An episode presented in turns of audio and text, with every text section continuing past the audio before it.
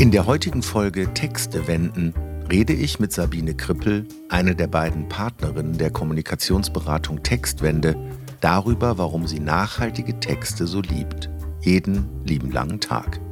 Ein Gespräch darüber, warum es letztlich die Buchstaben sind, die über den Erfolg oder Misserfolg eines Unternehmens entscheiden warum Texte zielorientiert, strukturiert und gut erzählt sein sollten, anstatt aus dem Wolkenkuckucksheim zu berichten und warum eine Betriebswirtin auf der einen und eine Philosophin und Germanistin auf der anderen Seite ein unschlagbares Gespann sind.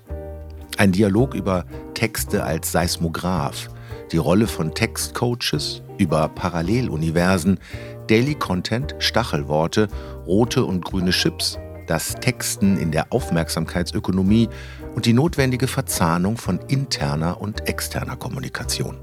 Sabine erzählt über ihre Einsichten und Erfahrungen mit der Lust und dem Frust am Schreiben, ihre Bauchschmerzen mit dem Begriff Freigabe, warum es für sie keine trockenen Texte gibt und was Unternehmen textlich tun sollten, um nachhaltig Gewinne zu schreiben. Wertschätzend auf den Punkt, damit Kommunikation gelingt.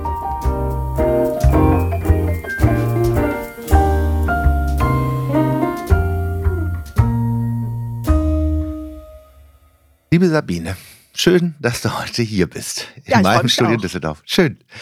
Wir haben jetzt schon so viel im Vorgespräch geredet. Ich hatte schon Angst, äh, dass wir hätten den Podcast eigentlich schon aufnehmen können. Fast die erste halbe Stunde hätten wir schon locker bespielen können. Wir reden heute über Texte. Ja. Und über euer Unternehmen Textwende. Und ich habe gesagt, meine Referenz für jemanden, den ich anstellen würde, die Qualität der Texte in meinem Unternehmen zu verbessern, da möchte ich natürlich auf eine Webseite kommen, wo ich direkt selber davon überzeugt werde durch einen guten Text, dass ich sage, genau das brauchen wir. Und auf den bin ich gestoßen. Und den lese ich jetzt mal kurz vor, damit jeder weiß, worum es hier geht. Da steht nämlich Textwende, damit Kommunikation gelingt. Wertschätzend auf den Punkt. Wir sorgen dafür, dass eure Texte wirken. Selbst dann, wenn die Botschaften heikel, die Inhalte komplex oder eure Prozesse automatisiert sind. Und das macht ihr zusammen, die Anja Dornheim und du, die Sabine Krippel und euer Team. Nur Frauen habe ich gesehen. Aber da reden wir vielleicht später nochmal drüber. Das ist reiner Zufall. Das ist reiner Zufall. Das wäre meine Frage gewesen. Ja, genau. Wir haben einen Bürohund. Vielleicht gleicht der das wieder ja, der aus. Der gleicht das wahrscheinlich wieder aus. Sehr schön. Genau. Also, es geht um Texte, die wirken. Und es werden ja schon äh, drei Anknüpfungspunkte äh, bespielt. Es geht einmal um Heikles, was in Unternehmen vorkommen soll. Es geht um Komplexität, was in Unternehmen auch vorkommen soll. Und es geht um Automatisierung und möglicherweise auch Digitalisierung, was in Unternehmen auch zunehmend vorkommen soll. So, jetzt habe ich genug geredet, jetzt darfst du ein bisschen was sagen. Ja, ähm, das Ganze rührt ein bisschen daher, ähm, wo unsere Kunden mehrheitlich herkommen.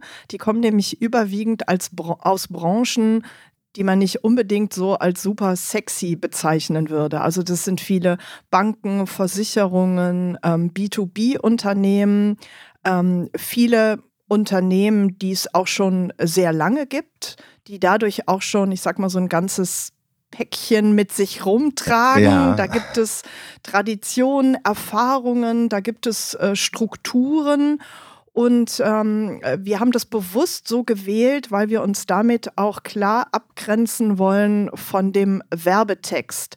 Also wir sagen, wir sind, wir kommen eher beim Thema Daily Content ins Spiel. Das ist ja. so ein Begriff, den wir, den wir auch mal ja. äh, entwickelt haben, äh, weil wir damit zeigen wollen, wie viel wird überhaupt tagtäglich ähm, schriftlich kommuniziert, wo spielt über, überall Text eine Rolle und der hat nicht immer was mit Werbung zu tun. Ja. Aber damit erreiche ich, also habe ich wahnsinnig viele Kontakte, die sehr, sehr viel dazu beitragen können, meine Wirkung als Unternehmen intern und extern zu prägen.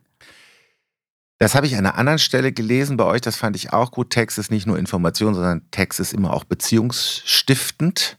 Und Buchstaben gibt es derer viele, die innerhalb des Unternehmens kommunizieren und außerhalb des Unternehmens kommunizieren. Bevor wir jetzt aber schon tief in die Materie einsteigen, ich würde gerne mal so einen kleinen Rückblick wagen. Wie lange gibt es euch schon? Mhm. Ähm, wer ist eigentlich die Anja und äh, wie sind die Anja und die Sabine eigentlich auf diese Idee gekommen, Texte zu wenden, ins Wirksame zu wenden? Wo kommt das her? Wann ist das passiert? Ja, wo kommt das her? Spannende Frage. Also die Anja und ich, wir kennen uns schon so lange, dass ich das fast gar nicht mehr sagen kann. Also wir kennen uns seit 1985. Die Google. ich kenne tatsächlich den, den Mann von Anja länger als Anja und habe damals, ähm, also ich war dabei, als Anjas Mann die Anja kennengelernt hat. Ja. ähm, und äh, wir haben zusammen in Trier studiert. Du warst ja auch in Trier. Ich war auch in ähm, Trier, äh, das stimmt. Ganz kurz nur, aber ich war auch in Trier. Ähm, wir haben nicht das Gleiche studiert. Ich habe BWL studiert und die Anja Germanistik und Philosophie. Ähm, und wir sind, das hört man daraus, auch befreundet. Und wir sind damals gestartet eigentlich mit dem Thema, was uns heute gar nicht mehr so stark beschäftigt, nämlich mit dem Thema Rechtschreibreform. Ah, also ja, das war ja, so ja. Äh, ganz ursprünglich mal der Startpunkt. Da sind wir mit Workshops gestartet, wo es um das Thema korrekt schreiben ging. Und hatten dann aber direkt als zweites Projekt ein einen großen Auftrag von einer Sparkasse, die ihre Mustertexte überarbeiten wollte. Und das war also vor über 20 Jahren damals noch so, dass wir dahin gefahren sind und wir haben acht vollgepackte DIN A4-Ordner abgeholt. äh, wo diese ganzen Texte ausgedruckt waren, weil die damals noch nicht richtig so digital uns geliefert werden konnten. Also die Systeme waren einfach nicht durchlässig und wir haben dann diese, diese Textmengen ähm, ja erstmal sortiert und strukturiert. Und da kam das schon, da kam schon so die, die Idee, ähm, wir brauchen, also unser, unser erster Titel war tatsächlich Erfolgreich schreiben. Ja. Ähm, und wir haben dann mal auf einem kleinen Wochenende, ich sag mal im Hotelzimmer, ist tatsächlich der Name Textwende entstanden. Ist ja auch ein super, äh, finde ich, ein super Name. Und erfolgreich schreiben ist natürlich interessant, wenn eine Betriebswirtin mit einer Germanistin zusammenarbeitet. Schreiben, erfolgreich, beides ja. zusammenzubringen. Genau, ja. also es war schon von Anfang an, ähm, lag der Fokus auf dem Thema berufliches Schreiben. Und auch ähm, dieser Aspekt, also die, die Schreiben, die ich habe, die äh, sollen eine Wirkung erzielen. Ähm, es geht nicht darum, das ähm, schön zu machen, sondern es muss funktionieren. Ähm, aber natürlich auch, also so ein Ziel, was wir uns schon auch vorgenommen haben, ist nachhaltig etwas zu bewirken. Also das ist, glaube ich, auch dieser Punkt Wende da drin. Ja. Ähm, es nicht beim Einzelnen zu belassen, sondern wirklich zu gucken, was kommt da vor, was kommt danach, in welchen Prozess ist das eingebettet, was muss passieren, damit Texte wirklich auch nachhaltig besser werden. Ja. Und dazu reicht es nicht, wenn ich mal einen Text überarbeite, da braucht es einfach einfach mehr. Ja. Wenn wir nochmal einen Schritt zurückgehen, Hattet ihr schon ein Unternehmen gegründet, als ihr damals die Aktenordner rausgeschleppt habt, oder ist es dann entstanden praktisch? Das ist dann tatsächlich ja. entstanden. Also wir waren am Anfang noch beide als äh, Freiberuflerinnen tätig und haben dann irgendwann die ähm, Dornheim und Krippel Partnergesellschaft ja. gegründet ähm, und viele Projekte gemeinsam gemacht. Ähm, wir haben ein kleines Team, arbeiten auch zusätzlich noch mit freien Mitarbeiterinnen und Mitarbeitern zusammen, ähm, je nachdem, was, was unsere Kunden äh, von uns wünschen. Und wir haben uns tatsächlich in 20 Jahren noch nie gestritten. Also ich glaube, das, das, ist was ganz Besonderes. Das ist wirklich sehr besonders. Das also ist, ja, tatsächlich, tatsächlich, das ist, also wir kennen uns sehr gut, wir schätzen uns sehr, sehr und wir kennen unsere Stärken und Schwächen. Und worauf ich sehr stolz bin, ist, dass wir es geschafft haben, während der Corona-Zeit unser, unser Geschäftsmodell nochmal wahnsinnig zu verändern und auf die Zukunft auszurichten. Also gehe da noch mal gerne so einen Schritt zurück, damit ja. man das nachvollziehen ja. kann, weil das ist auch, glaube ich, so der, der Ursprung, warum unsere Website jetzt so aussieht, wie sie, wie sie jetzt aussieht. Ähm, es kam die Pandemie und auf einmal waren Büros geschlossen, die Menschen waren im Homeoffice, wir sind viel in habe ich ja eben gesagt, traditionellen Branchen unterwegs, haben dort sehr, sehr viele Workshops gegeben. Also wir waren im Schnitt zwei bis drei Tage die Woche eigentlich irgendwo beim Kunden im deutschsprachigen Raum unterwegs und auf einmal ging das alles nicht mehr. Und wir hatten so, ich sag mal, vielleicht 24 Stunden Schockstarre und dann haben wir gemeinsam überlegt, was tun wir jetzt? Wir müssen unseren Kundinnen und Kunden zeigen, dass wir da sind. Und gerade, weil du eben auch gesagt hast, heikle Themen, heikle Themen gab es ja da genug, genug während ja. der Pandemie. Und was können wir tun, um unseren Kunden zu zeigen, wir, wir unterstützen euch in dieser Zeit auch mit ganz kleinen Dingen und haben angefangen, so kleine, mit kleinen Webinar-Snacks, haben ähm, auch, also die, die, die damals noch gar nicht im im Online-Modus waren, weil sie zum Teil die Strukturen noch nicht hatten. Da haben die Leute von ihren Privathandys sich zugeschaltet, weil Zoom im Unternehmen nicht erlaubt war und haben sich diese kleinen Schnipsel angeschaut und die haben uns hinterher gespiegelt. Das war wirklich ein ganz, ganz großer Pluspunkt, weil ihr so früh dabei wart. Also wir haben wirklich in, in Woche eins haben wir eigentlich schon angefangen und dann muss ich sagen, hat sich natürlich die ganze Welt, die Unternehmenswelt verändert und ähm, wir sind heute sehr viel stärker ähm, in Online-Formaten unterwegs. Und daher kommt es auch, dass jetzt zum Beispiel Videos auf unserer Webseite stehen. Ja, habe ich auch gesehen. Ähm, und eins unserer absoluten Lieblingsprodukte, das ist die Online-Schreibwerkstatt, die wir mit unserem Kooperationspartner SCM zusammen machen. Die ist auch in der Corona-Zeit entstanden. Aber vielleicht kommen wir später noch dazu. Können wir gerne ähm, auf die einzelnen wie wir, ähm, also dadurch hat sich das verändert und ich sag mal, der Ausgangspunkt war ja Anja und Sabine, wie funktioniert das? Und da haben wir eben wirklich ähm, an einem Strang gezogen. Also da, das ist ja eine Krisensituation, wo ja. sich entscheidet, entweder ziehen wir beide am gleichen Strang oder, oder, oder es geht in eine, in eine in eine falsche Richtung. Ja, genau. Und das hat wirklich, das hat uns, glaube ich, noch mal viel enger zusammengeschweißt. Ja, danke ist noch was anderes Spannendes drin für mich. Wandel, also die, Unternehmen sind ja immer im Wandel. Ihr als Unternehmen, die Kunden, die ihr beratet. Und wenn jetzt von außen so ein externer Schock kommt, wie die Pandemie, also im Moment haben wir ja einige äh, Schocks, aber mhm. äh, die Pandemie jetzt äh, zu erwähnen, interessant, Wandel, Wende, das heißt, ich muss mich auch immer wieder wenden. Äh, das sollte ich auf eine nachhaltige Art und Weise tun, hast du gesagt. Und das ist ja immer Gestaltung. Also letztlich muss ich halt den Wandel gestalten, sonst werde ich vom Wandel gestaltet. Deswegen können wir vielleicht so ein bisschen auf eure Leistungen eingehen, weil die vielleicht auch nochmal ganz gut zeigen, wie ihr mit Unternehmen arbeitet und vielleicht kannst du in dem Zug auch ganz kurz sagen, mit wem ihr, wer euch eigentlich bucht. Also wer ist euer primärer Ansprechpartner mhm. in Unternehmen? Weil ihr macht ja einmal das Thema Content, also ja. wirklich Inhalte auch ja. zu kreieren. Ja. Dann hast du ja schon erwähnt, ihr macht Trainings und mhm. Workshops. Ja. Und dann macht ihr natürlich auch Beratung, also Konzeption und Beratung. Also nochmal, das sind so die drei Säulen, die ich, genau. äh, die ich von dir ja. kenne. Äh, genau, und vielleicht kannst du da so ein bisschen noch was zu sagen. Plus eben, wer ist denn eigentlich der Ansprechpartner in Unternehmen und warum sagen die Leute, wir brauchen eine Wende? Das ist ja auch nicht immer so ganz klar. nee, tatsächlich ist es, ist es von Anfang an meist nicht klar. Ja. Ähm, also oft ist so ein, ein Anknüpfungspunkt, dass irgendwas nicht rund läuft. Also es braucht oft erst einen gewissen Schmerz ähm, auf Unternehmensseite, wo wir dann ins Spiel kommen. Das kann mhm. sein, dass zum Beispiel die Kommunikationsabteilung merkt, sie ist überfordert mit den vielen verschiedenen Medien, die sie bespielen müssen. Also gerade, ich sag mal, in diesen traditionellen Unternehmen, ähm, da gab es früher eine, eine Website, da gibt es vielleicht noch eine interne Kommunikation. Auf einmal habe ich ähm, eine Mitarbeiter-App, ich bin auf Social Media, ich habe noch viele andere Kanäle, die ich bespielen soll. Die Organisation der Abteilung hat sich aber zunächst mal ähm, nicht verändert. Ja.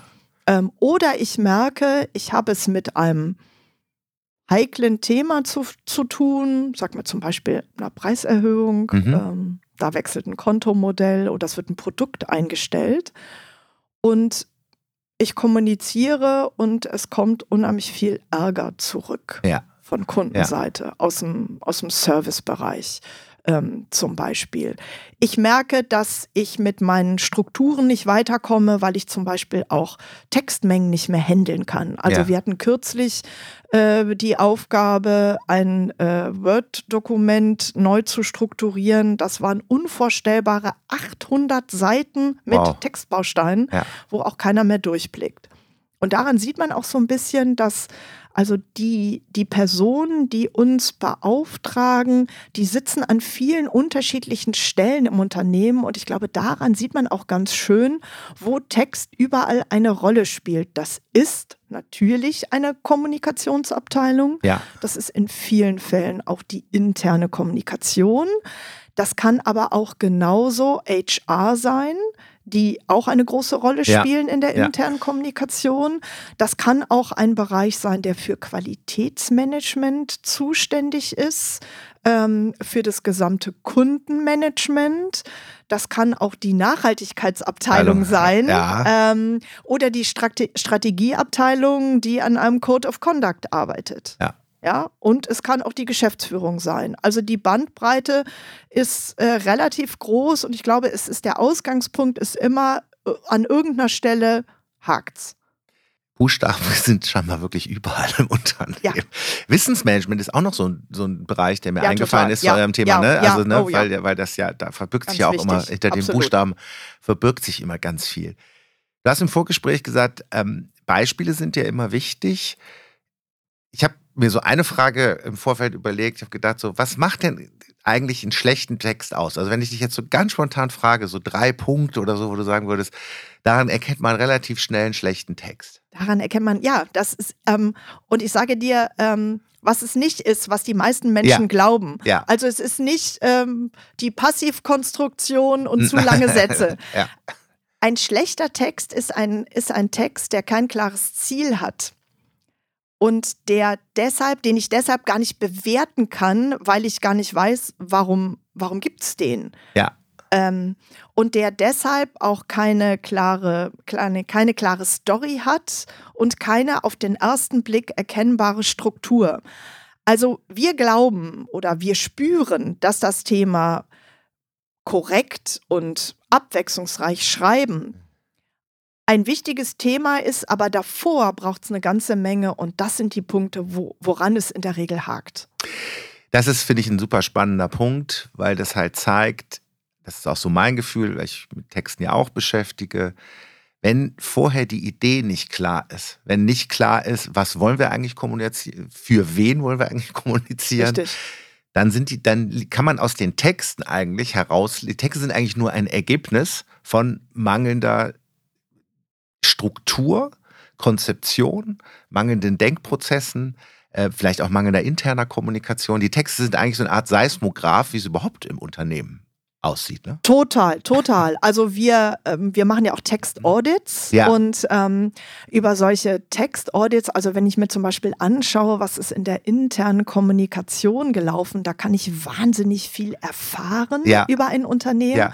Auch nach außen, wenn ich mir anschaue, wie sehen so die, die Kundenschreiben aus, die rausgehen, ähm, dann äh, lerne ich unheimlich viel über Prozesse. Ja. Ja, und das Ja. ist das, also ich bin ja von Haus aus BWLerin und Ja. manchmal kommt es ja dann doch durch, auch wenn ich vielleicht nicht so die typische Vertreterin der Zunft bin. Aber diese Frage, wie gehört das in den gesamten Prozess rein, die finde ich eine ungeheure spannende. Und das ist für mich auch das, was so die, was so die tiefe Befriedigung in meinem Job ausmacht, sonst könnte ich das gar nicht so lange durchhalten, immer wieder so tief einzusteigen, Erkenntnisse zu gewinnen und es auch also wahnsinnig spannend zu, zu, zu fühlen, also es spannend zu finden, in Themen einzutauchen, die für andere total trocken sind. Ja. Also wir erleben das schon mal, dass sich Leute bei uns bewerben, die kommen eher vom Schreiben, die haben vielleicht gerade eine journalistische Ausbildung gemacht und die träumen davon, irgendwie ne,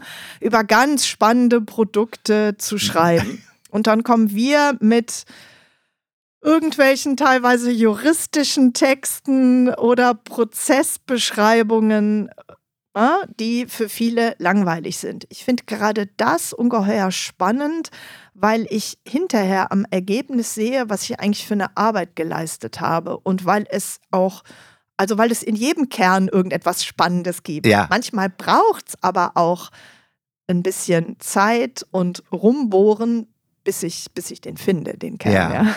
Das, das, du- auf eurer Seite ist ja auch eine Kollegin von euch, die sich auch vor allen Dingen auf juristische äh, Themen spezialisiert hat. Und das ist mir, da ist mir auch nochmal aufgefallen, du hast es ja am Anfang schon gesagt, Texten ist eben nicht ähm, nur Werbung, nur Marketing, sondern Texten ist halt eben alles, was da anfällt. Und in allem kann man halt besser werden und nochmal eine andere Struktur schaffen. Ja, vor allem, wenn ich, wenn ich als Unternehmen eine bestimmte Wirkung erzielen Ja. will. Ähm, das ist das, was wir oft, wenn wir mit, mit Vorständen oder Geschäftsführern zusammensitzen, was wir denen bewusst machen, ist, ihr könnt wunderbare Botschaften in Marketing und Werbung nach außen tragen. Wenn aber die eins zu eins Kommunikation daran nicht nahtlos anknüpft, also da, wo es jetzt echt, wo ich zum Kunden geworden bin, wo es in die Prozesse geht, wo vielleicht auch mal was schief läuft, wo das Beschwerdemanagement irgendwo reinkommt oder wo ich mich in der Community mit dem Unternehmen auseinandersetze. Wenn das daran nicht anknüpft, dann verliere ich sehr viel Glaubwürdigkeit, Ja. weil ich am Ende, ja, mit meinen schönen Werbebotschaften, da habe ich irgendwie so ein Potemkinsches Dorf aufgebaut, ähm, wo ich ähm, umso tiefer falle, wenn ich hinterher merke, die sind gar nicht so.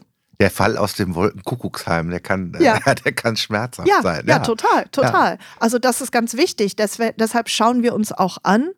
Ähm, wir arbeiten mit solchen sogenannten Markenbotschafter auch in, im Unternehmen zusammen und schauen uns aber an, wenn sie so eine Markenstrategie formuliert haben, was heißt das denn genau dann für die einzelnen Kommunikationsmedien? Also wo muss ich auch da was verändern, damit ich darauf einzahle? Und das müssen wir oft übersetzen. Ja. Erklär doch mal ganz kurz, das ist, finde ich auch interessant, Markenbotschafter, Markenbotschafterin, was treiben die denn so im Unternehmen? Die sollen ja jetzt möglicherweise dann für die Homogenität auch der Korrekt. Marke sorgen und auch vielleicht Transformationsprozesse gewährleisten, dass das, was eben nach außen kommuniziert ist und wo alles ganz prima ist, das muss ja im Unternehmen auch eine andere Glaubwürdigkeit bekommen. Oder die Übersetzung von Mission und Vision des Unternehmens auch in den Alltag oder was kann, da habe ich mir noch drunter Ja, vorzustellen. genau, Ja. genau, das ist das. Und ähm, dahinter steckt die Erkenntnis, dass es eben nicht so einfach funktioniert, dass eine Abteilung irgendeine neue Strategie vorgibt und dann läuft es. Ja. Ne? Dann sagen alle, ja, super, und wir verhalten uns jetzt danach. Sondern es braucht viel, viel ähm, Einzelarbeit, Teamgespräche und du brauchst im Grunde ne, wie so ein Spinnennetz. Ja, Und ähm, die Markenbotschafter, das sind, das sind so die Schnittstellen. nicht schlimm. Das ist die, das ist die Warn. Das ist die Warn-App. Die Warn-App. Die Warn-App, wir haben jetzt 21 Minuten geschafft. Wie lustig, das ist ja lustig. Wir machen jetzt einfach eine kurze Pause. Bis Genau. gleich. Genau. Die Markenbotschafter sind ja in der Regel, nehme ich an, der Mitarbeiterinnen und Mitarbeiter des Unternehmens. Richtig. Aber ihr arbeitet ja mit denen zusammen. Genau, ganz genau. Ähm, das ist auch wichtig, weil wir eben genau deshalb, was ich eben geschildert habe, damit es ähm, nicht diese, diese äh, Potemkinschen Dörfer sind, muss ich das weitertragen in diese anderen Medien. Und ähm, wir haben noch ein, zusätzliche Multiplikatoren, das sind die sogenannten Textcoaches. Und das ist tatsächlich eine ähm, Gruppe, ein agiles Team im Unternehmen, das erstens dafür sorgt, dass Textqualität nachhaltig besteht, aber die auch dafür sorgen, äh, dass ähm, so Paralleluniversen aufgebrochen werden. Weil oft, gerade in größeren Unternehmen, jeder Bereich sein eigenes Süppchen kocht und wahnsinnig viel Parallelarbeit stattfindet. Ja, ja. Also nicht aufeinander abgestimmt, unterschiedlicher Duktus möglicherweise. Und jeder schreibt auch mal ganz gerne mit und selber was. Und, Ja, Und, und vor allen Dingen, viele arbeiten an den gleichen Themen, ohne es zu wissen. Ja. Weil, weil da Ja. einfach Gräben sind zwischen diesen Abteilungen. Und dass diese Idee der Textcoaches ist ähm, aus unseren Erfahrungen heraus entstanden. Ähm, wir arbeiten mit vielen Unternehmen ja schon sehr, sehr lange zusammen, mehr als zehn Jahre mit, mit vielen.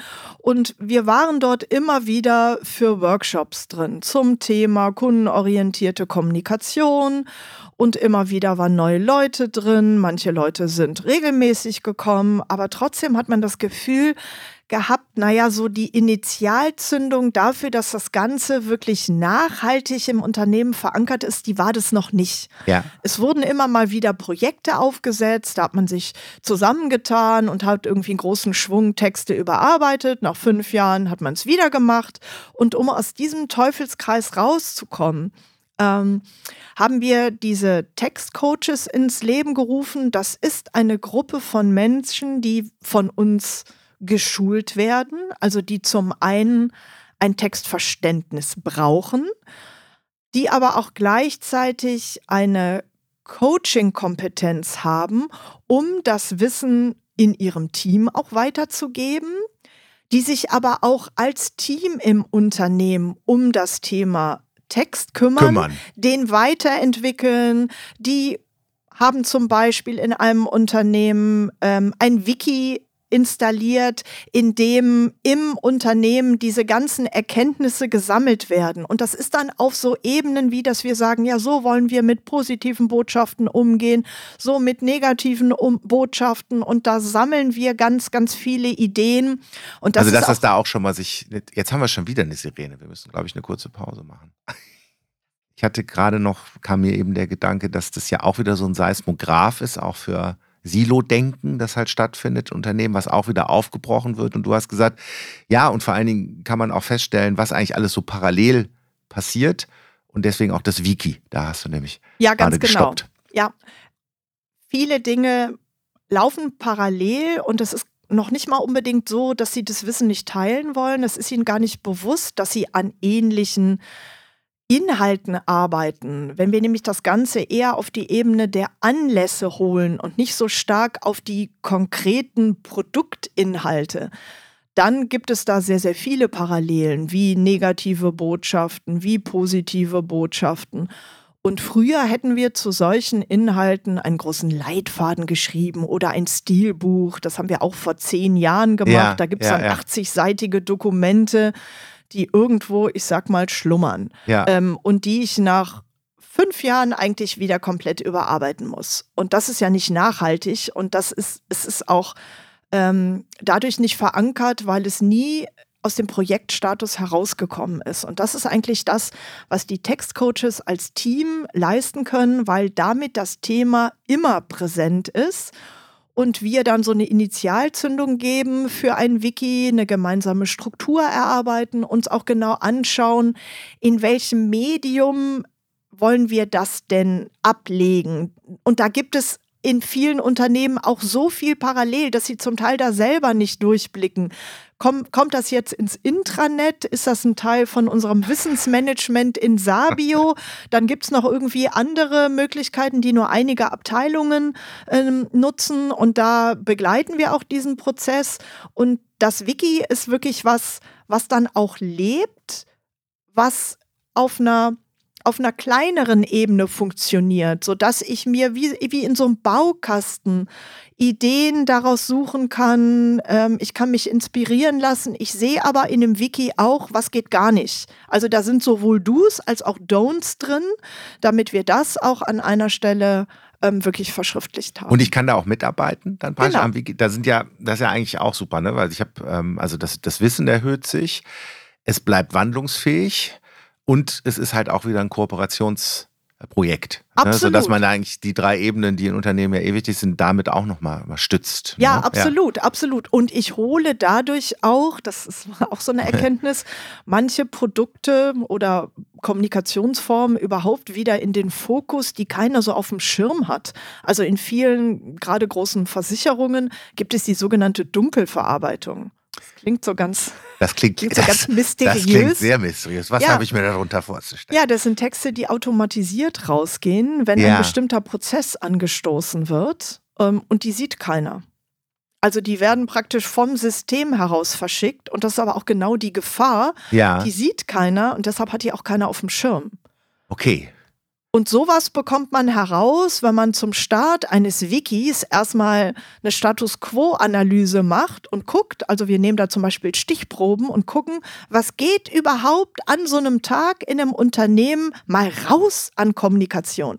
Dann, dann merkt man nämlich, oh, da sind ja ganz viele Dinge, die hatten wir alle gar nicht auf dem Schirm. Und dann sortieren wir die und legen dann auch über die Textcoaches klare Verantwortlichkeiten fest, weil es muss Ne, es muss jemanden geben, der das, Das- zu seinem Ding macht und der sich auch diese Sachen regelmäßig vornimmt. Und Ja. der auch merkt, auch das ein Punkt, deshalb sind wir da auch regelmäßig an der Seite, der auch merkt, oh, jetzt wird's schwierig, jetzt fehlt mir das Handwerkszeug, hier komme ich textlich nicht weiter oder organisatorisch und dann coachen wir ähm, die Gruppe und geben ihnen neue Impulse, wie sie weitergehen können. Das ist sozusagen das Squad-Team im, Richtig, genau. im ganz Unternehmen. Genau, ja.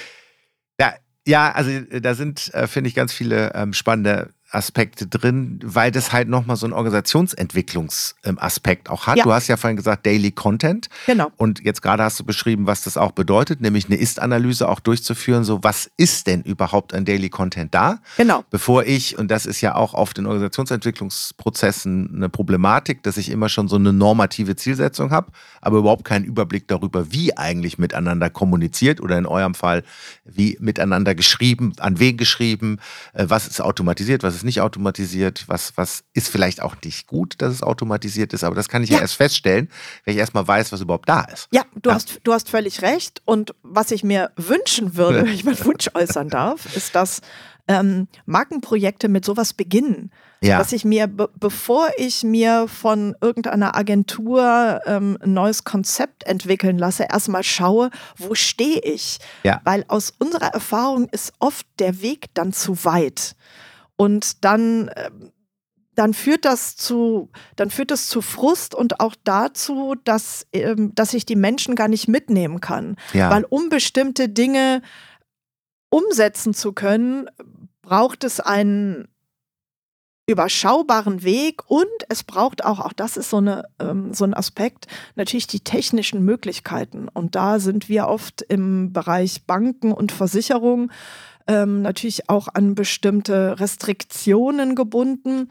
Also wenn ich, wenn zum Beispiel eine Bank sagt, ähm, ihr Markenkern ist einfach, dann hängen da natürlich bestimmte Prozesse dahinter, die überhaupt nicht einfach sind. ja. Und wo viele in der Bank auch sagen, also bei uns war noch nie was einfach. Ja. Ich weiß gar nicht, wie wir das hinbekommen sollen. Ja.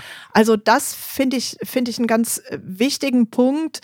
Ähm, nicht, weil wir begrenzen wollen, wollen, sondern weil wir sagen, wie können wir das realistisch ähm, weiterentwickeln und auch glaubwürdig ins Unternehmen reintragen. Weil ansonsten kannst du nach drei Jahren wieder anfangen und ähm, nochmal von vorne beginnen.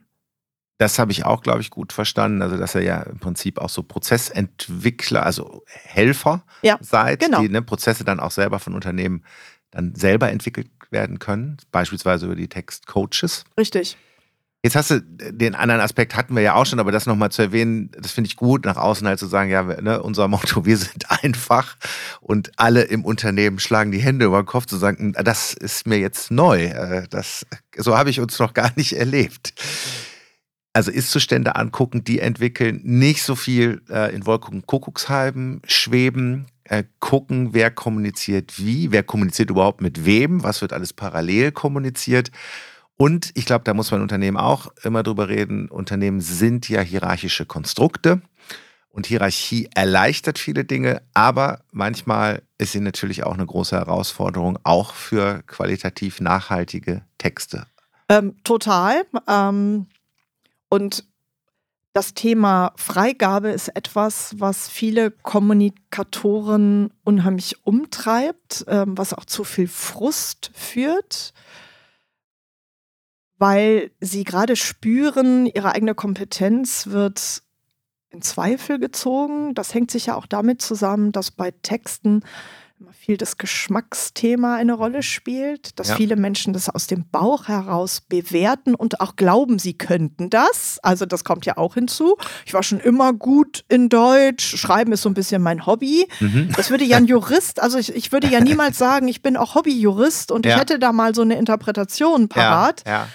Aber bei unserem Thema passiert das sehr häufig und das ist etwas, das hat uns tatsächlich von Anfang an umgetrieben, dass wir sagen, es braucht objektive Kriterien, mit denen ich bewerten kann, warum ein Text wahrscheinlich funktioniert und warum ein Text wahrscheinlich nicht funktioniert. Und du hast eingangs ja gefragt, was macht einen schlechten Text aus? Und da könnte ich jetzt nochmal ansetzen Gerne. und sagen, ein schlechter Text hat Hürden. Und der hat Hürden in verschiedenen Lesephasen. Und wir haben ja ein Tool, das ist das Textwendemaß. Genau. Das basiert auf Erkenntnissen der Lese- und Wahrnehmungsforschung. Und wir sind da ein bisschen die verschiedenen Lesephasen auch durchgegangen, vom Überfliegen über das Anlesen, über das wirklich tief Lesen und können zeigen, wo führen Hürden im Text dazu, dass unsere Zielgruppe aussteigt. Ja. Und wenn ich schon beim Überfliegen nicht, nicht äh, verstehe, worum geht es da in dem Text, was ist die Kernbotschaft, dann brauche ich mir über kurze Sätze und aktive Sprache gar keine Gedanken zu machen, weil meine Leserinnen und Leser bis dahin gar nicht kommen werden. Und das hilft, um die, also das Reden über Texte auf eine andere Ebene zu holen. Ebene. Ja, ja, auf eine genau. objektive Ebene zu holen. Wir raten auch, ähm, immer dazu, wenn ein Text durch die Freigabe gehen muss, dass ich den Text kommentiere. Ja. In, weil ich nur dadurch die andere Seite mitnehme auf die Reise, die ich selber durchlaufen habe. Ja. Also wenn ich erklären kann, meine Headline sieht sogar sieht genau so aus, weil ich steige ein, weil dann nehme ich ja den anderen damit die unsachlichen Argumente weg im Sinne von gefällt mir nicht. Ja. Ähm, weil das ist, das ist eigentlich das, äh, der Trick bei der Sache. Ich muss die anderen auf die Ebene der Zielgruppe ja. hieven. Ja. Ja? Wir wollen gemeinsam das aus der Zielgruppe betrachten und nicht aus, aus dem unserer, Argument. Un, ja, das genau, sage ich auch. Ja, genau, Manchmal, ja. wenn jemand sagt, das gefällt mir nicht, da sage ich, das ist aber auch gar nicht relevant. Ja, ähm, das mag so sein. Weil am Ende na, muss es ja denen, äh, die unsere Zielgruppe sind, auch gefallen. Aber das ist tatsächlich ein, ja, ein, ein ganz schwieriger Prozess, weil das ja oft auch was mit mit Machtspüren zu tun hat. Ähm, das ist einmal die Führungsebene, das sind aber zum Teil auch die Fachabteilungen. Da werden ja auch Kommunikatorinnen, extern wie intern, oft zu so reinen Dienstleistern, ich sag mal ein bisschen degradiert. Also wir haben da schon mal was vorformuliert und ähm, macht das mal noch hübsch und mhm. stellt das ein. Mhm. Ja? Genau, danke. Ja, ja. genau. Und dann ist es wichtig, auch ähm, unbequem zu sein, nochmal in die Diskussion zu gehen, vielleicht sogar den ganzen Text in Frage zu stellen. Also wir kennen das gerade aus der internen Kommunikation, dass oft dieses Bedürfnis ist, wir müssen mal wieder was zu hm, hm, hm mhm, schreiben, ja. weil die äh, anderen Teams im Unternehmen was geschrieben haben. Das ist im Unternehmen ja auch immer gern genommen. Genau. Warum machen wir das ja? Weil die anderen das auch machen. Genau, aber ja. eigentlich haben wir nichts zu sagen. Ja. Und dann ist es wichtig, dass ich damit in den Austausch gehe, weil ich mich dann als, also als Kommunikator in der, ich sag mal, als, als Hüter für die, für die Güte dieses Mediums auch sehe und da auch so eine gewisse Schleusenfunktion habe. Also das ist sicher ein, ja, ein Prozess, der ist nicht so ganz, nicht so ganz ohne. Und weil wir genau das spüren, haben wir auch selber jetzt einen Podcast ins Leben gerufen und unsere erste Folge äh, die jetzt im Januar erscheint, da geht es tatsächlich auch um Lust und Frust beim Schreiben. Ja, das, das fängt ja gut. Ich musste gerade so spunzeln bei der, äh, weil ich dachte, dieser alte Satz, dem, ich meine, ich habe ja VWL studiert, äh, aber von daher bin ich ja dieses Satzes, ist mir natürlich auch damals immer begegnet, dass der Wurm ja eben nicht dem Angler schmecken soll, sondern dem Fisch. Und es ist ja tatsächlich so, dass einem das immer wieder begegnet. Und das hast du, glaube ich, sehr ähm, schön auf den Punkt gebracht. Ähm, dass wir hier ist immer mit diesem Missverständnis zu tun haben, plus die Flaschenhalslogik. Und ich habe noch gedacht, allein der Begriff Freigabe ist natürlich, da ist ja, steckt ja schon so viel Macht äh, drin. Ich bin in der Position, etwas frei zu geben. Da hast der, du recht. Ne? Und der andere hat es halt zu nehmen und kriegt aber vorher noch im besten Fall von mir sowieso schon mal gesagt, was da überhaupt zu passieren hat. Und dann ist eher Schreibfrust als Schreiblust. Ja, ähm, also da, das, das hast du super schön formuliert.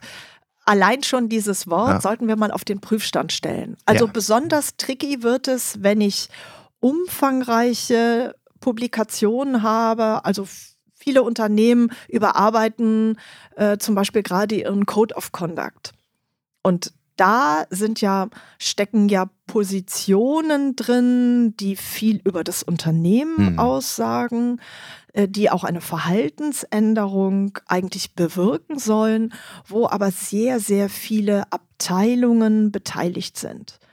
Und ähm, wir steuern solche Prozesse von Anfang an hm. und haben da auch ein, ein mehrstufiges System, wie wir diese verschiedenen Interessen auch ich sag mal, kanalisieren, damit ja. am Ende trotzdem ein wirklich ähm, gutes Endergebnis rauskommt. Und an erster Stelle steht tatsächlich die Frage nach dem Ziel. Ja. Also wollen wir das, weil wir wirklich im Unternehmen etwas verändern wollen? Oder wollen wir das, weil unsere Auftraggeber, unsere Konkurrenz das von uns erwarten, dass wir das haben? Ja, das wären unterschiedliche Ziele. Ja.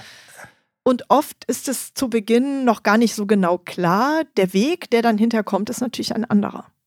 Ja, das ist auch eine sehr gute Beobachtung. Und ich glaube, dass wenn man das dann nicht ernst meint, aber es steht dann irgendwo, wird man natürlich auch daran gemessen. Ja. Und dann ist natürlich auch wieder der Frust wahrscheinlich größer, als wenn es diese Code of Conduct so nicht gäbe. Und ja. das ist, ne? Und ja. dann, das hat dann, das wird nämlich, glaube ich, auch oft aus dem Auge verloren. So, ja, komm, das müssen wir jetzt, müssen wir jetzt machen, das machen wir jetzt mal. Nee, nee, das kommuniziert ja auch. Die Buchstaben sprechen ja dann auch wieder zu Menschen. Und dann habe ich eine Messlatte da, an die ich mich eben dann auch halten. Da hast du völlig recht. Ja, da hast du völlig recht. Auch wenn ich, wenn ich mal dran denke an das ganze Thema ähm, Fachkräftemangel. Ähm, was muss ich tun, um Mitarbeitende im Unternehmen zu halten? Wenn ich merke, da wird mit solchen Themen eigentlich nicht glaubwürdig umgegangen, weil ich das aus anderen Motiven mache, ähm, dann veranlasst mich das auch nicht, mich besonders stark ans Unternehmen gebunden zu fühlen. Wenn ich aber spüre, die wollen da wirklich ran, ähm, dann kann ich alleine schon durch so einen Prozess, in dem ich sowas gemeinsam entstehen lasse, ja schon viel auch intern bewirken. Ja. Und das wird oft verkannt, was eigentlich solche Prozesse, die zwar mühsam sind, was die am Ende aber auch leisten können für die Zufriedenheit. Ja, wenn sich das in, tatsächlich in praktisches Tun übersetzt. Ja. Da wir uns ja über unsere Töchter kennengelernt haben, äh, musste ich jetzt gerade bei meiner Assoziation, als du gesprochen hast, das ist wie in der Erziehung. Man ja. kann natürlich viel erzählen, aber wenn man es dann nicht auf den Platz bringt und in der Fußballsprache immer um die Fußballsprache zu benutzen, Kinder merken sowas natürlich super schnell. Ne? Also die wissen ganz genau, okay, wo wird jetzt hier nur gelabert und äh, wo äh, wird mir auch was vorgelebt, wo ich mich dran orientieren kann. Und das gilt in Unternehmen, glaube ich, genauso. Ja, total. Und auch ähm, wie, wo nehme ich mich zurück? Also wo gestehe ich auch dem anderen? Eine, eine Kompetenz zu. Nochmal kurz zurück ja, zu den Textcoaches. Ja, ja, ähm, auch das ist etwas, dass die, also dass deren Kompetenz nicht einfach so ohne, mhm. äh, ich sag mal, Arbeit anerkannt wird, gerade wenn, ähm, wenn das keine Führungskräfte sind, die sowas ja. machen. Ja. Das sind ja Mitarbeitende, die kommen aus der Linie und die haben aber auf einmal da eine ich sag mal, eine besondere Funktion und Kompetenz. Das müssen sie auch erstmal lernen, das auszufüllen. Und auch die Führungsebene muss lernen, das zuzulassen. Und da sind wir, glaube ich, bei, ne, bei, bei dem Punkt, der bei euch vor dem kurzen Satz auf den Punkt steht, nämlich bei wertschätzend. Weil das ja ein Thema ist, was mich auch sehr lange beschäftigt, wertschätzende Kommunikation. Und äh, ihr sagt es ja auch, Texte stiften ja auch immer Beziehung. Wenn du das jetzt nochmal auch an der Stelle passt, glaube ich, ganz gut. Ähm, was das bedeutet, dass auch Wertschätzung diesen Prozess begleiten muss, damit man auf den Punkt kommen kann. Also dass das notwendigerweise auch zusammengehört. Ja, dass das das ist eine, also sag mal, es ist eine Kompetenz, auch in schwierigen Situationen zu kommunizieren, ja. ähm, Teams auch ähm, entsprechend zu begleiten, äh, die wir alle nicht gelernt haben. Ja. Ähm, und ich finde es sehr schade, dass da oft in Unternehmen viel mehr Augenmerk auf die mündliche Kommunikation gelegt wird, gerade was Führungskräfte-Trainings angeht. Und wenn ich spüre, also wir machen zum Beispiel Führungskräfte-Workshops, wo es ums Thema geht, wertschätzend per E-Mail und im Chat Großes Thema. kommunizieren. Ja, genau. Ja. Wo jeder äh, zu Beginn denkt, na ja, ich höre mir das mal an, aber eigentlich weiß ich ja, wie es geht. Nach 15 Minuten werden die auf einmal alle ganz still und bedächtig, wenn die ersten Beispiele kommen und sie sich alle ertappt fühlen. Mhm. Sie alle merken die Beispiele, die wir als die Beispiele mit den Hürden ja. äh, aufzeigen. Das sind alles die, die, die in ihrem Repertoire drinstecken. Und man kann ja so wunderbar dann im Nachhinein sich erklären, oh, warum ist da an der Stelle was schiefgelaufen? Warum hat das Team nicht so funktioniert, wie ich mir das vorgestellt habe? Was wären ähm, da so Klassiker, wenn ich, sorry, dass ich da so einhake? Wie wir bereits in der letzten ja. Teamsitzung besprochen haben. Ja, da ja. habe ich ein sogenanntes Stachelwort drin mit dem Wörtchen bereits, mhm. ähm, wo ich schon zeige, genau, ich bin, ich bin genervt. Ähm, und das führt nicht dazu, dass sich die anderen besser verhalten. Dass sie gerne ja? über diese Hürde springen. Ja, dass sie das auch, dass sie das auch akzeptieren, ja, äh, ja, das zu tun. Auch das Thema Lob spielt eine große Rolle. Also wie platziere ich Lob so, dass es eine maximale Wirkung erzielt? Ähm, das ist nicht, ähm, also wenn ich sage, naja, ganz gut, mhm. dann kann ich mich fragen, ist es schon Lob oder ne? ähm, war das eher, ne? kommt da jetzt noch das große Aber? Mhm. Und da hilft es schon, sich das allein bewusst zu machen, was für eine Art von Botschaft habe ich denn hier? Und ähm, erst wenn ich mir das, also dieses, vor dem Schreiben steht das Denken. Ja. Das finde ich, ist so ein ganz wichtiger Punkt. Mhm. Und auch in einer flüchtigen Kommunikation, ähm, wie per E-Mail, wie im Chat, ähm, da ist es super wichtig, dass ich mir vorher überlege, was für eine Art von Botschaft habe ich denn? Denn nur wenn ich das weiß, dann kann ich aus meinem Werkzeugkasten auch das richtige Werkzeug rausholen. Ähm, und oft machen wir uns zu wenig Gedanken darüber. Es entstehen Kommunikationsschleifen. Ähm, ich muss noch mal erinnern, die ganze Sache eskaliert. Ja? Und das Schriftliche ist ja auch da. Es steht da es ist geschrieben, es bleibt. Ja. Im Mündlichen verflüchtigt sich mal was. Da kann man auch noch mal sagen, oh sorry, da habe ich mich jetzt im Ton vergriffen oder das wollte ich anders sagen.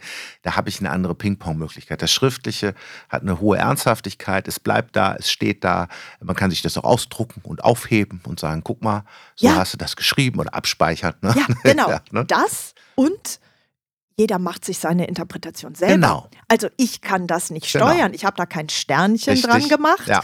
äh, wo steht, ich meine damit diese und jene Bedeutung. Ja, ja genau. Also nehmen wir so ein Wort wie selbstverständlich. Ja. Wenn ich das spreche, kann ich das super freundlich sagen. Ich kann sagen, selbstverständlich bin ich für euch da. Ich kann aber auch sagen, selbstverständlich ähm, bin ich für euch da im Sinne von, meldet mhm. euch bloß nicht. Wenn ich sowas schreibe, macht sich aber die Person, die das liest, diese Interpretation. Und genau. da ist es. Die Interpretation liegt im Prinzip immer beim Adressat, korrekt. beim Empfänger. Ne? Ja, ganz genau. korrekt, der, korrekt. Ne, der sagt dir schon, was du gesagt hast. Ja, richtig. Und äh, also das, das ist auf der einen Seite ist das sicher die, die Hürde beim Schreiben, auf der anderen Seite finde ich, ist das ja auch das Tolle beim Schreiben, dass ich nämlich selber nochmal noch mal schauen kann. Ja, ja. Ich kann ja das, was ich geschrieben habe, nochmal prüfen, bevor ich es abschicke brauche dafür allerdings dann tatsächlich diese Fähigkeit, die man dann vielleicht als Perspektivwechsel oder Empathie mhm. oder wie auch immer beschreiben würde. Und natürlich, was du gesagt hast, Kopf einschalten, dass das überhaupt im anderen etwas auslösen kann, was gar nicht meine Intention sein könnte und deswegen eine größere Sorgfalt von mir eben als derjenige, der, der, der schreibt, ähm, ja, dass sich das von mir halt jetzt loslöst. Es ist dann weg. Ja. Und jetzt sind alle anderen am Zug und die interpretieren, was sie da so ganz gerne interpretieren. Ja, ja ja, ganz genau. Also mir fällt noch ein Thema ein rund um, um Führung und das ist der Umgang mit strategischen Themen. Mhm. Etwas, was im Moment in vielen Unternehmen stattfindet, ähm, in der internen Kommunikation, weil viel über New Work und Agilität und so gesprochen wird. Und ähm, da ist oft das Bedürfnis, ja, wir müssen diese strategischen Themen platzieren. Mhm. Und oft geht das dann so kaskadenartig, also von der Geschäftsführung geht es in die mittlere Führungsebene und die soll das irgendwie weitertragen. Und diese strategischen Themen, die bleiben sehr oft auf einer ganz abstrakten Ebene. Da werden irgendwelche Visionen formuliert mhm. und Strategien beschrieben. Und es wäre so viel leichter, wenn wir zurückschauen bei diesen strategischen Themen und uns nämlich fragen, wo sind wo es gibt es denn schon Dinge, wo wir jetzt schon auf unsere Strategie einzahlen? Ja. Und zwar ganz konkret. Also unser Tipp ist bei diesen Fällen immer, fangt mit den konkreten Beispielen ja. an und ordnet sie erst dann in den großen Rahmen ja. ein. Weil ich da wirklich, da, da, da ist es nah bei mir, da spüre ich das. Ja. Und das schafft auch nicht die mittlere Führungsebene, das dann entsprechend runterzubrechen. Das muss ich denen servieren. Ja. Das ist, glaube ich, ist auch so mein Gefühl. Also ich habe einen guten Freund von mir, der Organisationsentwicklung macht und der sagt eigentlich auch immer genau das Gleiche auf einer anderen Ebene. Er sagt, wir müssen uns erstmal das angucken, was da ist. Daraus können wir dann bestimmte Muster erkennen und die erkennen wir im Konkreten. Und damit ja. können wir halt arbeiten, weil ja. der Rest ist so weit weg. Genau. Ne? Und manchmal in Unternehmen, bis das dann kaskadenmäßig da unten ankommt, haben die oben ja schon meistens wieder eine neue Idee, was jetzt wichtig sein könnte. Und dann hört irgendwann gar keiner mehr zu. Ja, ja, absolut, ja. absolut. Also wir haben jetzt viel über, ich sag mal, eher schwere, schwere Themen gesprochen. Wir haben natürlich auch Inhalte, die sind die sind irgendwie ganz, ganz leicht und machen auch ein bisschen Spaß. Also wenn ich denke an ähm, Tricks für wiederkehrende Themen, wiederkehrende Inhalte, das ist ja was, was auch ja. in Unternehmen ganz häufig passiert. Da muss ständig über irgendwelche Veranstaltungen berichtet ja, ja. werden und die haben alle das Gefühl so, oh, das oh. kommt uns schon durch, äh, aus den Ohren raus. Wir haben da gar keine neue Idee mehr. Da haben wir auch ähm, in unseren Workshops so eine ganze Toolbox ähm, aus Kreativtechniken. Ähm, wir bedienen uns da auch Ideen von, von so Personen wie Vera F. Birkenbiel, kennst du ja, vielleicht? Ja, die ist natürlich. Ähm, das Abecedarium, das nutzen wir sehr gerne für Kreativtechniken und das, das kann ich eben auch in meinem normalen Alltag einbauen und das bringt wahnsinnig viel Spaß und Aha-Erlebnisse, weil ich dann merke, selbst wenn ich jetzt kein Kreativer bin, sondern ich bin in der Strategieabteilung, dann kann ich gerade mit so einem Instrument äh, auf einmal nämlich das Konkrete hervorlocken, was mir vorher verborgen geblieben ist. Ja, im Boyschen Sinne. Jeder ist äh, ein, ein, Kreativer. ja. ja. auch da, wenn er, wenn er dann vielleicht auch bestimmte Techniken an die Hand bekommt, die ihn halt unterstützen in seiner eigenen Kreativität. Ähm, und die dann nicht so 0815 sind. Da haben wir im Vorgespräch ja auch drüber gesprochen. Man darf es dann auch nicht zu einfach machen.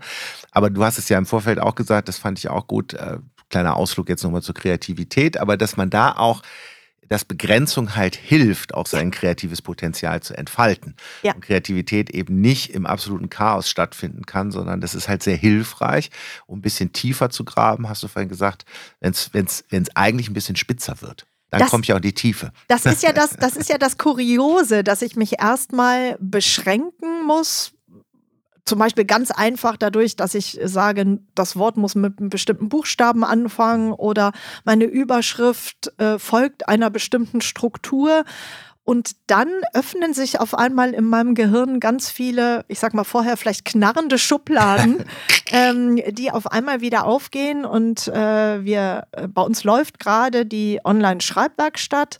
Und wir hatten gerade gestern unseren Kreativworkshop in der Online-Schreibwerkstatt, wo wir gemeinsam auch in einer Gruppe von, äh, hier sind es 16 Leute, ähm, mal solche Techniken online ausprobieren. Und das bringt wirklich immer ähm, sehr, sehr viel Spaß. Wo wir gerade in der Werkstatt sind, was, was wird noch gewerkelt in der Werkstatt? Was wird noch Kreativ? gewerkelt? Was, ja, das ist, ähm, also das ist tatsächlich ein Angebot, das ist aus der Corona-Pandemie entstanden, das wir zusammen mit unserem Kooperationspartner SCM anbieten. Das ist eine vierwöchige Schreibwerkstatt, in der wir uns jede Woche für eine dreistündige Online-Session treffen. Zwischen diesen Online-Sessions gibt es ein Einzelcoaching per E-Mail oder Video, je nach Bedürfnis. Und wir widmen uns jede Woche einem bestimmten Thema. Also wir starten mit Texte bewerten, äh, Stichwort objektive Kriterien. Wir schauen uns an Texte planen, nämlich die Frage Ziel und Zielgruppe. Mhm.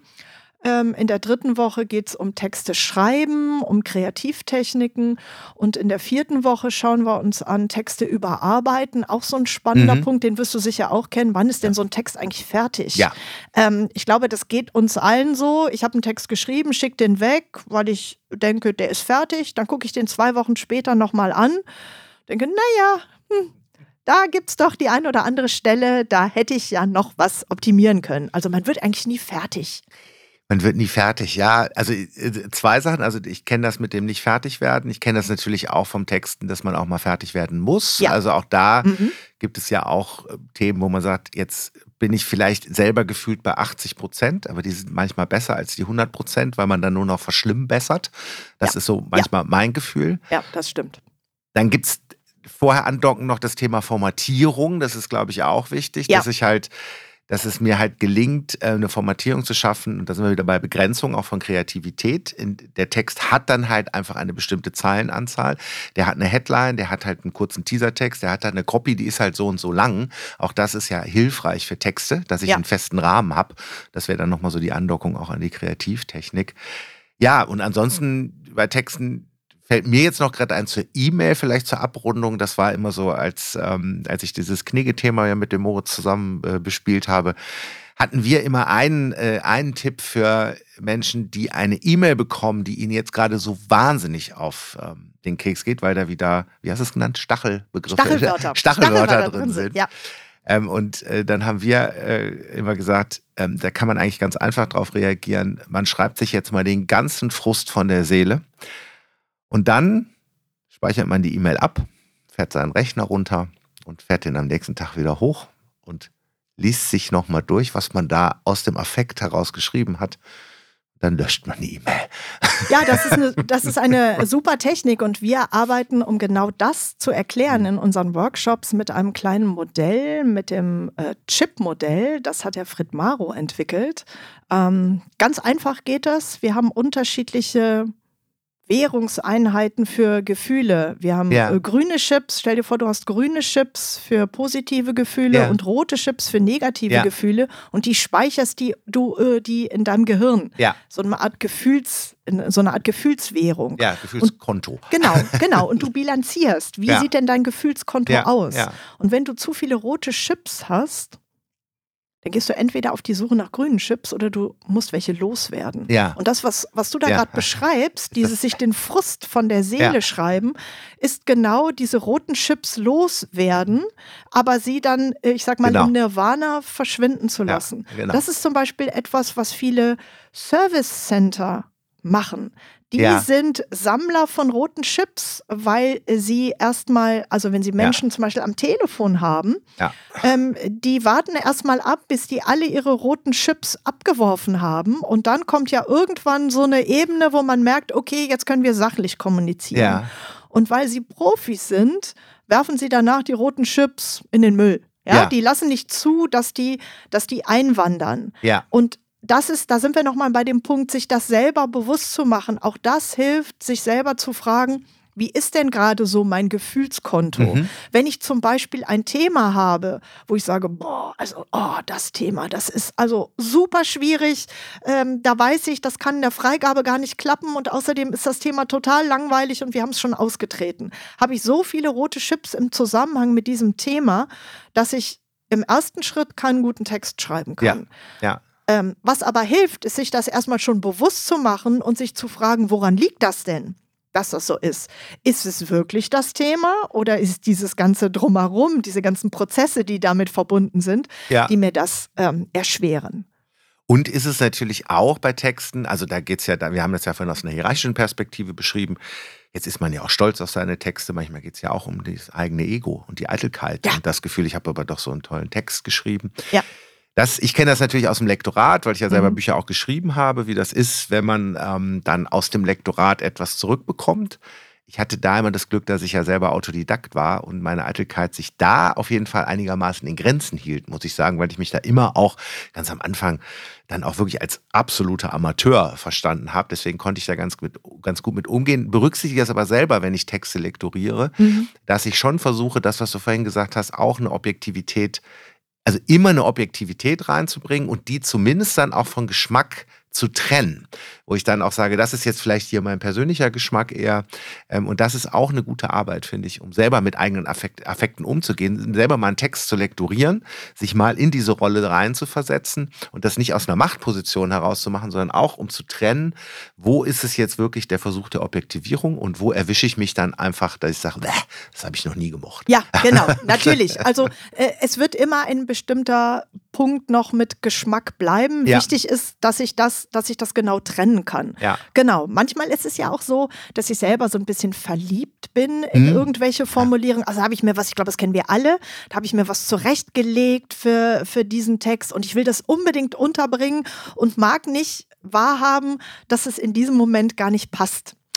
Da habe ich einen super Tipp. Ja, das ist sehr gut. Wir sind große ja. Listenfans. Ja diese Idee in einer Liste abzulegen. Ja. Und in dem Moment, wo ich die gesichert habe und ich weiß, ich kann die irgendwann recyceln, ja. weil irgendwann kommt der ja, Punkt. Sehr gut. Dann ist der Schmerz nicht so groß, in, dem Moment davon loszulassen. Also was tatsächlich auch passiert, ähm, ist, dass wir sagen, ihr braucht gar keinen Text.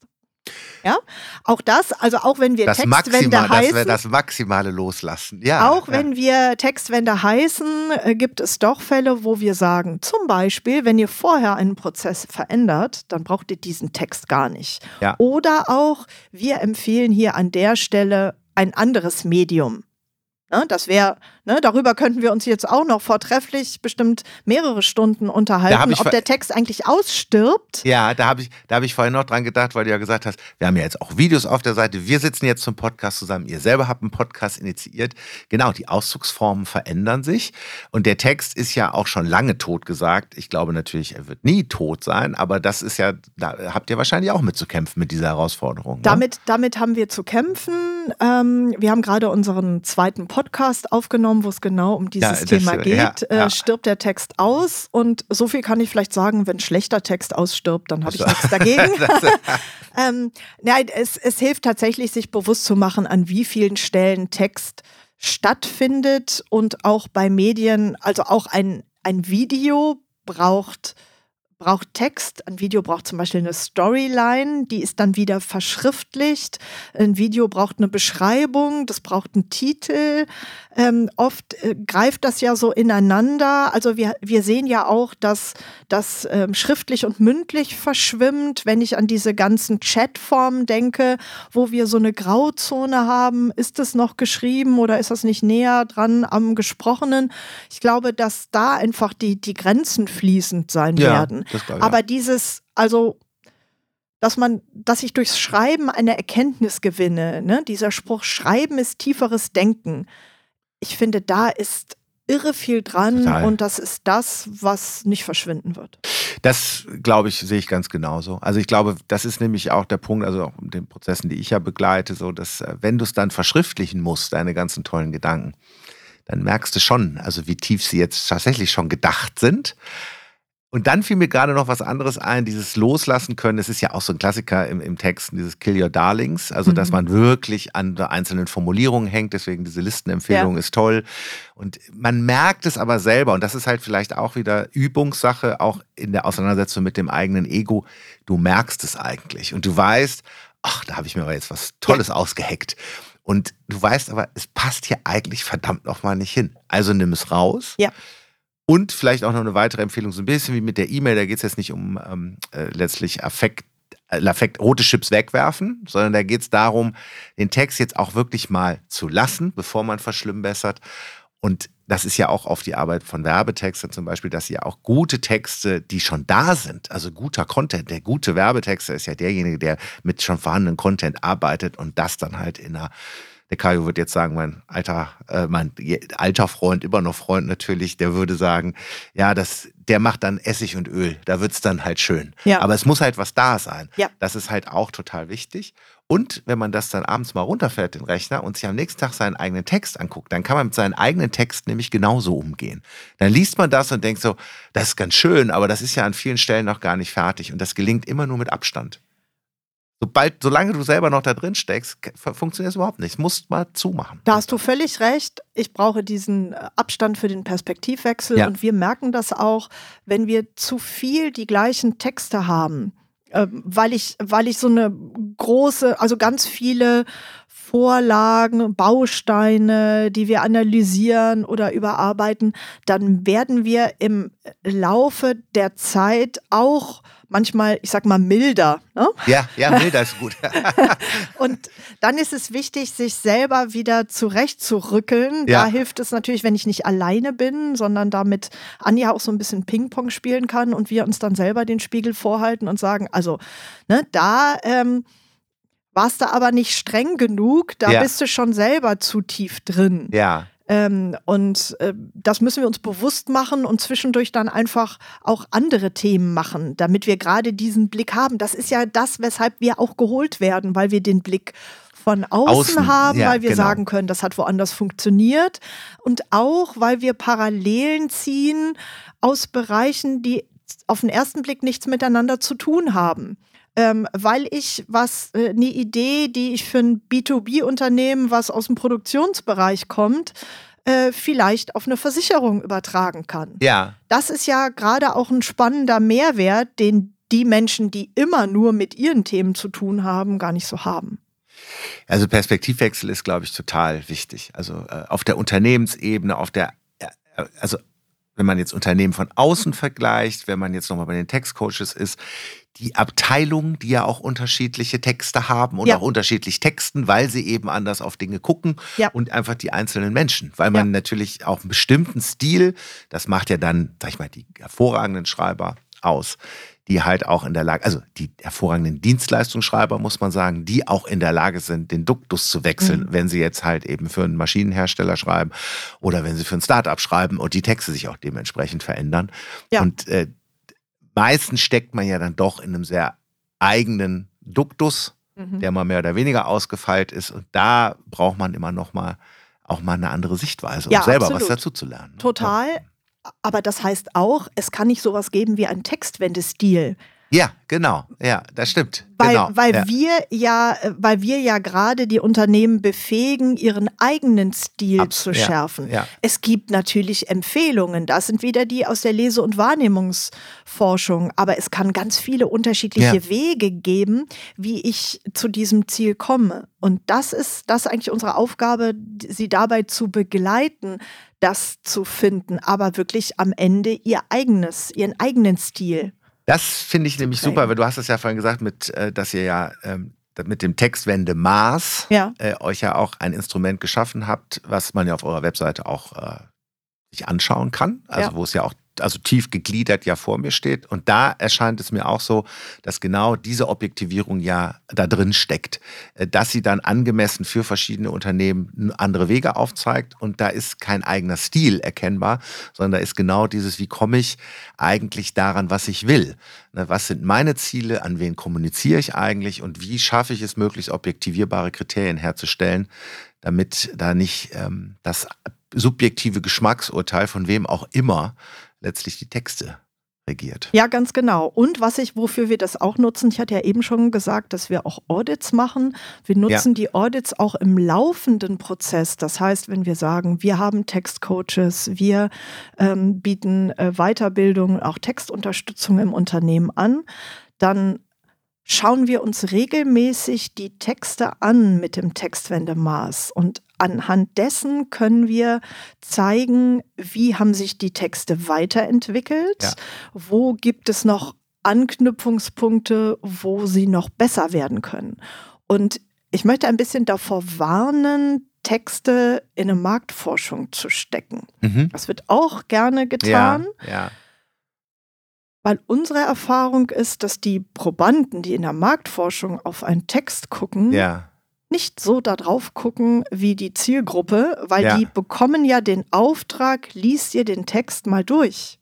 Das macht aber die Zielgruppe nicht. Ja, Also dieses, dieser Leseprozess ist ja ein ganz anderer. Ich schaue ja erstmal flüchtig drauf, ich will die Kernbotschaft mitnehmen und in dem Moment, wo ich tief einsteige, gucke ich auf ganz andere Dinge. Ja? Ähm, und, auch ein sehr guter ähm, Aspekt, ja. dadurch, also ich sag mal, dadurch kann ich auch diese Kriterien in eine andere Hierarchie bringen. Ich kann sie anders bewerten. Und du hast eben schon gesagt, manchmal sind die 80, reichen die 80 Prozent. Da gehört immer auch ein gewisser Pragmatismus dazu. Und wenn ich zum Beispiel weiß, dass die meisten Menschen nicht bis zum Ende eines Textes kommen, ist tatsächlich so, Ja, dann ist es auch gar nicht so schlimm, wenn im vorletzten Absatz mal ein Satz drinsteckt, der nicht so preisverdächtig ist. Ja, wenn ich, Ja, den, ja. wenn ich den Big Point an den wichtigen Stellen gemacht habe und ähm, da alle auf diesen, allen diesen Blick zu geben, das ist wichtig, weil dann kämen wir am Ende, glaube ich, zu einer viel größeren Wirkung, als wenn wir uns in so Pseudo-Diskussionen verlieren. Das wollte ich gerade schon sagen, weil du, d- weil ich vorhin den Begriff der Sorgfalt mal ins Spiel gebracht habe und du gerade den Begriff der Milde. Das ist ja eigentlich so ein Balanceakt dazwischen. Ich muss einerseits sehr Ja. sorgfältig sein und andererseits brauche ich auch eine bestimmte Milde, wenn ich über bestimmte Erkenntnisse verfüge, wie du sie gerade skizziert hast und sagst, gut, die meisten Menschen, Aufmerksamkeitsspenden werden immer geringer, das wissen wir auch alle. Und wenn dann am Ende mal nicht so preisverdächtiger Satz, da kann man ruhig ein bisschen milder mit umgehen. Ja. Aber grundsätzlich brauche ich eine sehr hohe Sorgfalt, weil sonst weiß keiner mehr, worum es geht und kann auch auf den ersten Blick das nicht erkennen. Und darum geht es letztendlich. Und dafür brauche ich natürlich auch ein Gebilde, was in sich eine Schlüssigkeit hat. Das ist natürlich, das muss man ja dazu sagen. Ne, Also wenn da tausend Rechtschreibfehler drin sind und so, dann, dann merke ich innerhalb von Bruchteil Sekunde, das brauche ich mir gar nicht durchzulesen, so wie man möglicherweise ähm, Spam-Mails auch ganz gut rausfiltern kann, wobei die immer besser werden. Ja. Aber früher war das ja mit einem äh, Blick getan. Da Ja, konnte man direkt aufs Löschen Ja. drücken. Ne? Ja, ja. Also da macht man sich Mühe. Auch da gibt es eine Textwende bei den Kriminellen. Ja. Da hast du recht. ja, ich würde gerne noch auf äh, drei Aspekte kommen, die mir auf eurer Webseite aufgefallen sind, weil die, glaube ich, auch nochmal insofern Textwende von der Seite zeigen. Du hast vorhin gesagt, wir haben uns eigentlich kennengelernt bei der Rechtschreibreform und eurem Blog. Äh, seid ihr ja dem Zeitgeist auch immer auf der Spur und guckt, ähm, gibt es zum Beispiel einmal das Thema, dürfen wir oder sollten wir als Unternehmen duzen? Das mich natürlich äh, in meiner Knigge-Profession auch immer sehr beschäftigt hat, weil es ständig gefragt worden ist, du oder sie. Du oder sie geht es zumindest, was die Höflichkeitsliteratur angeht, ja immer um das Thema Nähe und Distanz. Ja. Und äh, das Du scheint aber doch stark auf dem Vormarsch zu sein. Oder ist das, äh, vielleicht stimmt das ja gar nicht. Du guckst so, als würde es vielleicht gar nicht stimmen. Ich sag mal, es ist doch, es ist vermeintlich auf dem Vormarsch. Ähm, das, das beobachten wir auch. Wir duzen auch auf unserer Website. Dazu haben wir uns äh, entschieden. Wir erklären das ja auch, warum wir das machen. Ähm, wichtig ist, dass das, dass das Du aus einem inneren Bedürfnis der Organisation herauskommt und nicht deshalb, weil auf einmal ähm, der Vorstand in Sneakers und Tonschuhen auftritt und meint, ähm, Hierarchien lassen sich dadurch auf einmal Mhm. wegfegen, weil sich alle duzen. Ähm, wir sind da eher ein Freund von der Entwicklung aus innen heraus. Also wir haben zum Beispiel in unseren E-Mails die, ähm, den Hashtag gerne per Du. Mhm. Und ich erlebe das ganz oft mit Kundinnen und Kunden, die ich schon sehr, sehr lange kenne und mit denen ich immer per Sie war, die haben das entdeckt und die sagen, hey, das ist ja cool, dann können wir uns ja ab jetzt Mhm. duzen. Ja, Also sie, sie haben die Freiheit, das zu Ja, tun. In genau. dem Moment, wo es verordnet wird, entsteht, ja, entsteht so eine gewisse Abwehr, es entstehen auch Parallelwelten. das ist auch, wieder, ich, ist auch wieder ein Stachelbegriff, Stachelwort. Ne? Fast. Genau, Ja. genau. Also von daher wäre ich damit. Ja, ich, also ich finde es, ich finde es schön, dass diese Entwicklung passiert. Wir machen das zum Beispiel ganz oft in unseren Online-Workshops, dass wir die Gruppe fragen, ist es okay, mhm. ähm, wenn wir hier in dieser Runde beim Du sind, ja. äh, weil wir ja online eine gewisse Distanz haben und das Du hilft, um ein bisschen Nähe herzustellen. Ja. Was aber nicht heißt, dass ich zwingend danach, wenn ich mit denen in einem anderen Kontext unterwegs wäre, ja. dass sie das Du weiterführen müssten. Ja. Sondern das ist so ein geschlossenes System und das funktioniert eigentlich sehr gut. Ja, finde ich super als Angebot. Also ich glaube, das ist ja immer auch, äh, das bedeutet ja auch Wertschätzung, dass ich ein Angebot mache, das kann ich annehmen, das brauche ich auch nicht zur Kenntnis zu nehmen. Also mit dem Hashtag finde ich eigentlich eine schöne ähm, Idee. Und das mit der Hierarchie, auch das, die Diskussion gab, gibt es ja auch schon länger und sehe ich genauso, ähm, weil das gerade für jüngere Menschen, ähm, die man ja dazu gefragt hat, wenn das von oben verordnet sind, gerade Jüngere wollen das ja eh gar nicht. Also mhm. äh, die sind ja die Ersten, die halt sagen, ja, nee, das ist doch der Vorstand, den ja, möchte ja, ja. ich, da fühle ich mich gar nicht wohl mit. Mhm. Ne? Und von daher. Das, das hat dann vielleicht auch, auch so ein Lehrlingsdu, ne? Das gab es ja früher auch. Also, dass der Meister den, den Lehrling geduzt hat, aber umgekehrt äh, war es eigentlich nicht.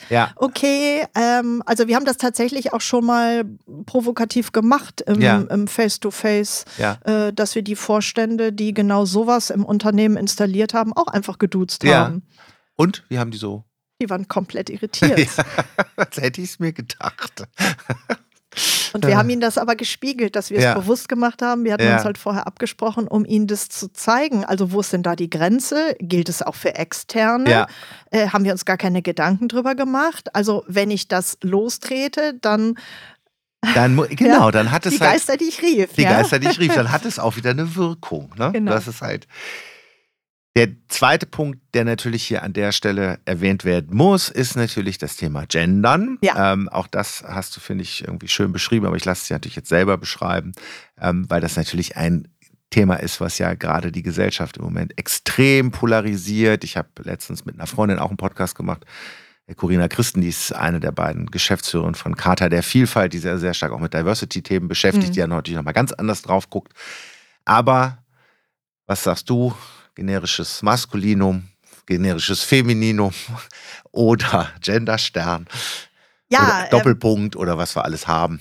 Du hast ja vielleicht schon gemerkt, wir sind ähm, pragmatisch. Mhm, und genau. so, so gehen wir mit dem Thema auch um. Also wo immer es geht, formulieren wir so, dass ich weder Sternchen noch maskulin, feminin brauche.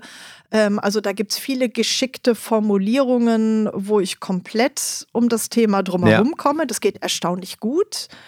Ähm, und wir raten nie einem Unternehmen, macht es so, sondern wir gucken uns mhm. an, ähm, wo, wo steht ihr, was ist für euch wichtig ähm, in der Außenwirkung und wir überlegen dann gemeinsam, an welchen Stellen ist es okay und an welchen Stellen kann ich auch damit leben, wenn es eben nicht gegendert ist. Äh, weil wir natürlich auch auf die Lesbarkeit gucken und äh, gerade zusammengesetzte Wörter werden dadurch sehr kompliziert. Und ich sage mal so, ist es wichtig, dass ich zeige, dass ich mich mit dem Thema auseinandersetze. Ja. Also es kann sicher niemand mehr heute an dem Thema einfach vorbeigehen. Ich glaube, dass wir in einer Art Findungsphase sind. Ja. Ähm, wo erstmal geschaut wird, welche Dimensionen hat das Thema, welche Möglichkeiten gibt es. Keiner kann im Moment genau sagen, wo wird die Entwicklung mal hingehen. Also es wird einfach viel ausprobiert und da, ja, wir beobachten das. Wir wissen aber auch, dass es ein Thema ist, was wahnsinnig polarisiert. Also wenn ich Aufmerksamkeit bekommen will auf Social Media, ne, dann brauche ich nur was zum Thema Gendering zu machen. Dann äh, kommt sofort, ne, ja. kommen super viele. Kommt die Kavallerie. Äh, ja, ja, ja. Das ist also ein, ein ganz, ganz sensibles Thema. Also von daher gucken, beobachten und sich darauf einstellen, dass sich da noch eine Menge tun wird bei dem Thema. Das glaube ich. Das mit dem, dass sich was tun wird, hast du bei dem dritten Punkt, den du eigentlich als an vielen Punkten schon besprochen hast, Online oder Präsenz. Auch mhm. da haben wir ja einen Wandel erfahren und du hast ja auch beschrieben, wie ihr damit umgegangen seid und dass das ja euer eigenes Unternehmen auch nochmal gewendet hat in ja. eine positive Richtung. Ja. Ähm, wenn ich das jetzt auch mit dem schönen Begriff der Findungsphase nochmal zusammenbringe, mhm. äh, dann habe ich so das Gefühl, dass das eure Arbeit ja auch auf, ausmacht, sich die Ruhe zu nehmen, sich nicht schnell aufkeschern zu lassen, sondern zu sagen, wir gucken uns erstmal an, wie die Dinge sind und wir versuchen verschiedene Phasen zu definieren, wo wir erstmal rausfinden, ja. wo wir sind, wo wir eigentlich hinwollen und das ist ja bei Online und Präsenz eigentlich auch passiert und passiert ja auch stetig. Ja, ganz genau. Also eher zu gucken, wofür eignet sich welches Format besser. Ja. Ähm, und also wir haben das jetzt gemerkt, als wieder Präsenztrainings möglich waren, dass auch viele Kunden sich gewünscht haben, dass, ähm, dass wir wieder hinkommen und Präsenztrainings geben. Und in vielen Fällen haben wir gesagt, wir empfehlen euch tatsächlich ein Online-Format. Ähm, und das hat sicher was damit zu tun, wie wir die Online-Formate gestalten, dass wir nie mehr als drei Stunden Online-Workshop durchführen, aber dann eher ich sag mal, mehrere Sessions hintereinander. Und diese Nachhaltigkeit, äh, das ist ja auch so ein Thema, was sich hier durchzieht, ja, das Thema das Nachhaltigkeit. Nachhaltigkeit ne? ja. Wie kann ich, wie kann ich die Inhalte wirklich nachhaltig platzieren und dann erreiche ich mit zweimal drei Stunden Online-Workshop über zwei Wochen viel, viel mehr als mit einem Tag Präsenztraining, wenn es um Vermittlung und Verankerung von Wissen geht. Wenn es darum geht, dass ich ein Team erstmal finde, sich ein Team kennenlernt, dann ist das Präsenzformat nicht zu schlagen. Da bin ich aber auch bei mehr als einem Tag. Ja. Ähm, wir haben tatsächlich, also auch das war ja so eine völlig neue Erkenntnis, Teams über die Pandemiephase online kennengelernt, mit denen ganz, ganz oft in virtuellen Meetings zusammengesessen und haben uns dann mal für zwei Tage wirklich in echt vor Ort getroffen. Und das das war natürlich noch mal eine ganz neue Dimension, äh, weil man ja Menschen so anders erlebt. Ja. Also es, sicher ist es im Präsenzformat viel einfacher, Stimmungen einzuschätzen. Ich bekomme sofort mit, äh, wer kann mit wem, äh, wie interagieren die miteinander. Es entsteht durch Pausen und Smalltalk nochmal noch mal etwas ganz anderes. Ähm, aber ich muss auch sehen, rechtfertigt das den Aufwand, wenn die Menschen ne, aus vielen Orten zusammenreisen. Also ich bin da mittlerweile, sag mal, insofern leidenschaftslos. Ich finde, beide Formate haben ihre Vorteile und wir gucken, was, was ist auch realisierbar. Auch das muss man natürlich sagen. Ich kann leichter mal drei Stunden für ein Online-Format abknapsen, ähm, als jetzt für einen Tag äh, nach Berlin zu reisen. Absolut. Äh, was mir absolut. eine ganze Menge noch an Vor- und Nachzeit, Bereitungszeit natürlich kostet. Ne? Ja. Wir haben ja diesen Termin ähm, online vorbereitet. Es hat sehr gut funktioniert. Und ich finde es schön, dass wir es jetzt in Präsenz gemacht haben. Wir find mussten aber auch nicht ähm, so weit, du musstest nicht so weit reisen. Nee, wir sind nicht. ja bei mir und das äh, war schön, dass du hier warst. Äh, vielen Dank dafür. Ähm, ich glaube, äh, viel, viel Input, wie Kommunikation gelingt und Texte auf den Punkt kommen. Danke für das sehr wertschätzende Gespräch, liebe Sabine. Vielen Dank, lieber Michael. Und ja, vielleicht sehen wir uns mal wieder. Ich denke, das sollte passieren. Ich freue mich drauf. Mach's gut. Tschüss.